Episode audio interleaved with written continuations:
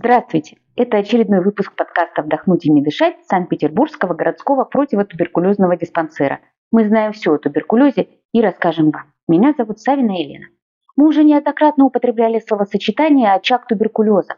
Сегодня разберемся подробнее, что это такое, почему фтизиатрическая служба уделяет ему столько внимания и какие очаги туберкулеза бывают. Очаг в представлении любого человека, не имеющего отношения к фтизиатрии, это место, где разводят огонь. Но для фтизиатров очаг – это место пребывания больного туберкулезом человека вместе с окружающими его людьми и обстановкой. Другими словами, очаг туберкулеза – это место, где поддерживается и может распространяться эта инфекция, где возможны новые заражения и заболевания.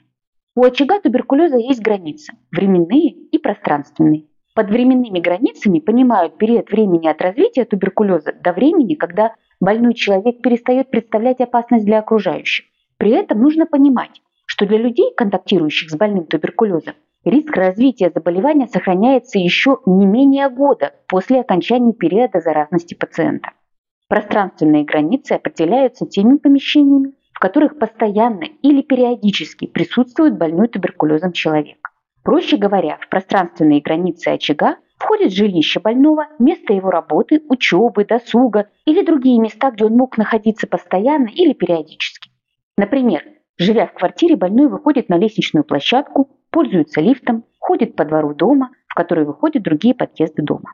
Очаги туберкулеза бывают бытовыми и производственными. Бытовой, он же квартирный очаг, это место жительства пациента с активной формой туберкулеза.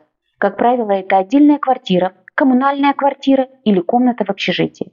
Однако границы квартирного очага могут быть расширены до пределов лестничной клетки, парадной, всего дома и даже близлежащих домов. Такие очаги называют территориальными.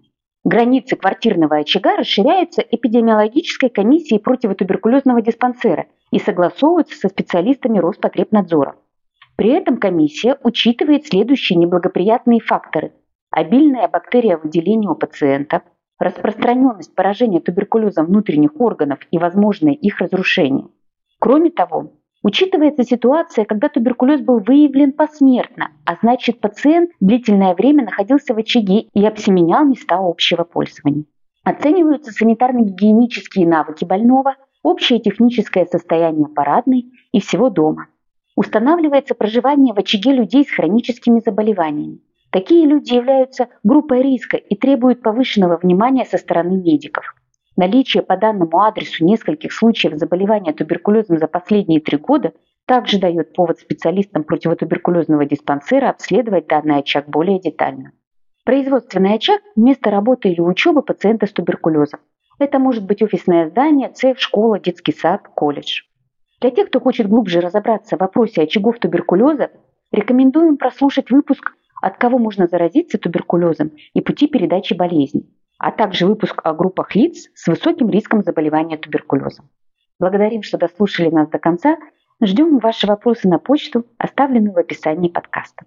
Этот выпуск для вас подготовила врач-эпидемиолог, начальник отдела эпидемиологии туберкулезной службы городского противотуберкулезного диспансера Говоруха Евгения Михайловна.